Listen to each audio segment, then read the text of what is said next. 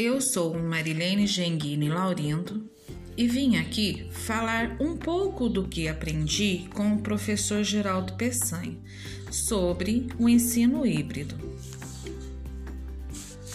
O ensino híbrido é uma grande inovação, sendo o ensino do futuro, onde temos o controle por partes, 30% preparado pelo professor e 70% parte do aluno, sendo a casa ou laboratório da criança para infinitas pesquisas. O aluno traz a bagagem, onde ele aprende fazendo. O ensino híbrido é educação dentro da vida, on life precisando de inovação, transformação, modernização, que são as novas técnicas digitais. Vou falar um pouco sobre as quatro dimensões do ensino híbrido no perfil do professor.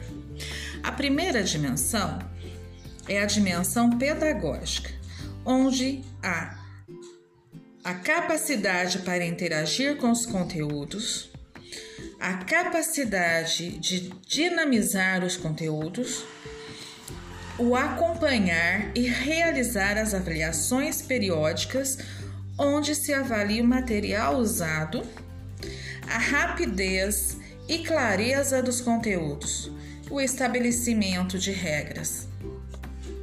A segunda dimensão é a dimensão tecnológica vem a disposição para renovar, inovar, a disposição para a comunicação, a adequação às tecnologias, a composição de grupos, onde vem as trocas. A terceira dimensão é a dimensão didática, o que vem? O domínio dos conteúdos, a capacidade de orientar o aluno, a capacidade de usar a metodolo metodologia, os tipos de recursos, a capacidade didática de fazer desafios. E a quarta é a dimensão pessoal, onde vem a habilidade de comunicação, a automotivação, a disposição para o novo e o dialogar entre os pares. E essa última é a competência socioemocional. Também é, temos os projetos é, no ensino híbrido, onde a gente compara o ensino tradicional e o ensino híbrido. No ensino tradicional, vem o ensinar. No ensino híbrido, o aprender fazendo. No ensino tradicional, vêm as disciplinas. No ensino híbrido, os problemas oriundos da realidade. No ensino tradicional, vem a aula expositiva. E no ensino híbrido, a realidade. No ensino tradicional, vem a avaliação somativa. E no ensino híbrido, a avaliação formativa. No ensino tradicional, o aluno é passivo.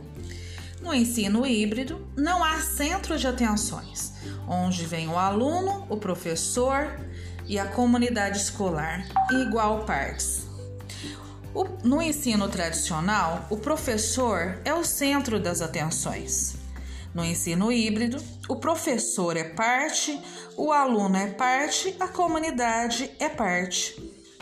No ensino tradicional, na prática do, da demonstração de a prática de demonstração de procedimentos.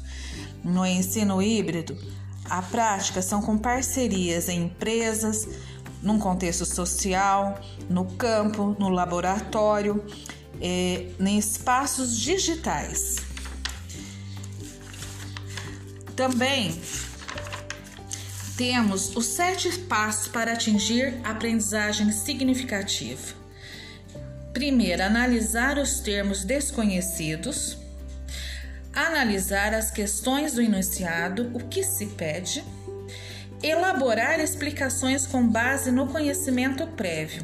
O aluno é ator do aprendizado, com base no conhecimento dele. selecionar as explicações, o que ele traz, mas o que o professor sabe. Identificar as necessidades de novos conhecimentos. Vem o estudo individual e a socialização dos conhecimentos atingidos. É isso aí, espero ter ajudado um pouquinho nesse nosso estudo. Muito obrigada!